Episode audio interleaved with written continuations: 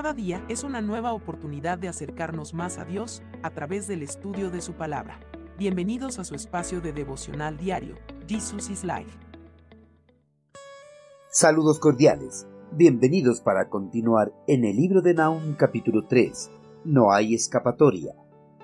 ¿Qué aflicción le espera a Nínive, la ciudad de crímenes y mentiras? Está saturada de riquezas y nunca le faltan víctimas.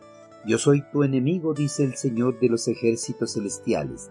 Prepárate para el sitio, almacena agua, refuerza las defensas. Métete en los pozos para pisotear el barro y llenar los moldes y hacer ladrillos para reparar los muros. Sin embargo, el fuego te devorará, serás derribada a espada.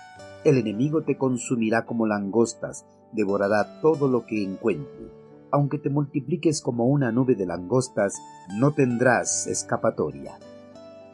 Cuando se habla del castigo divino contra la maldad y el pecado de los hombres, algunos maestros de la Biblia creen que Dios, en su amor y misericordia, terminará por perdonar a toda la humanidad en el final de los tiempos, sin importar que no hayan mostrado arrepentimiento de sus pecados ni aceptado el sacrificio de Cristo Jesús.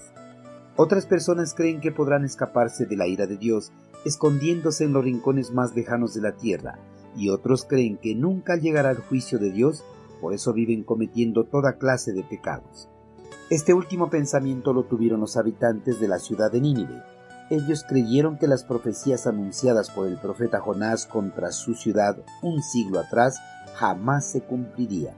Por eso la nueva generación de ninivitas nuevamente habían empezado a cometer toda clase de pecados que sus antepasados habían abandonado por el temor del juicio divino. Las cartas para los habitantes de la ciudad idólatra y pecadora de Nínive estaban echadas. Ya no había marcha atrás para la terrible desgracia que se les aproximaba. El pueblo no aprovechó la oportunidad que les había dado Yahvé para detener su ira por esa rebeldía el eterno Creador se volvió su enemigo y en el día de su juicio contra Nínive mostraría a todas las naciones de la región lo frágil, lo indefenso que era la ciudad de los asirios, que un día había causado temor a las ciudades vecinas de la región. La fortaleza y el poder que mostraban sus guerreros no iban a ser rivales para el poder de su ira. Yahvé, con la destrucción de Nínive, mostraría a todo el mundo que no hay ejército que puedan resistir el furor de su ira. Las palabras del profeta Nahum en contra de Nínive no eran nada alentadoras. Jonás, el profeta que precedió a Nahum, le había mostrado al pueblo ninivita el amor y la misericordia del eterno Creador. Pero ahora Nahum les presentaría a un Dios fuerte y poderoso que no retrocederá para derramar su ira en contra de los que le desobedecen. En el furor de la ira de Dios no quedaría nada del imperio asirio.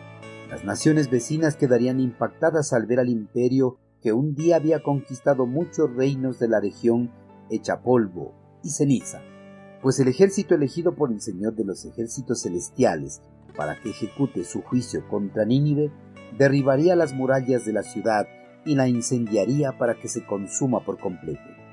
Los habitantes serían derribados a espada y sus cadáveres quedarían tendidos por todas partes. El ejército enemigo destruiría toda la ciudad como una jauría de langostas de la cual no tendrían escapatoria. En el día de la caída de Nínive, los pueblos que habrían sufrido de las arbitrariedades de Asiria se sentirán alegres por ver su destrucción, por ver la destrucción del símbolo de la opresión esclavizadora de la región.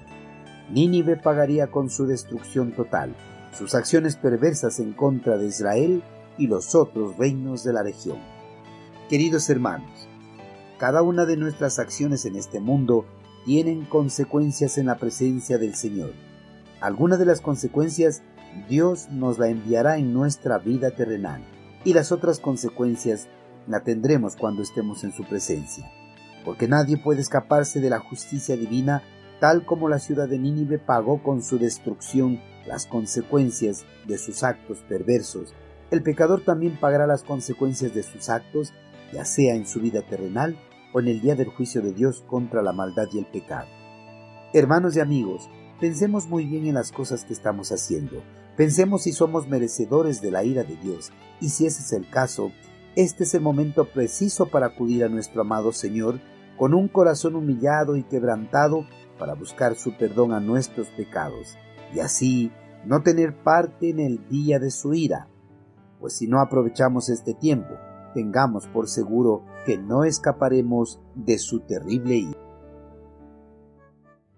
Envíenos sus sugerencias y comentarios a nuestro correo electrónico ministerio.jesusislife.net. Este programa es una producción de Jesus is Life.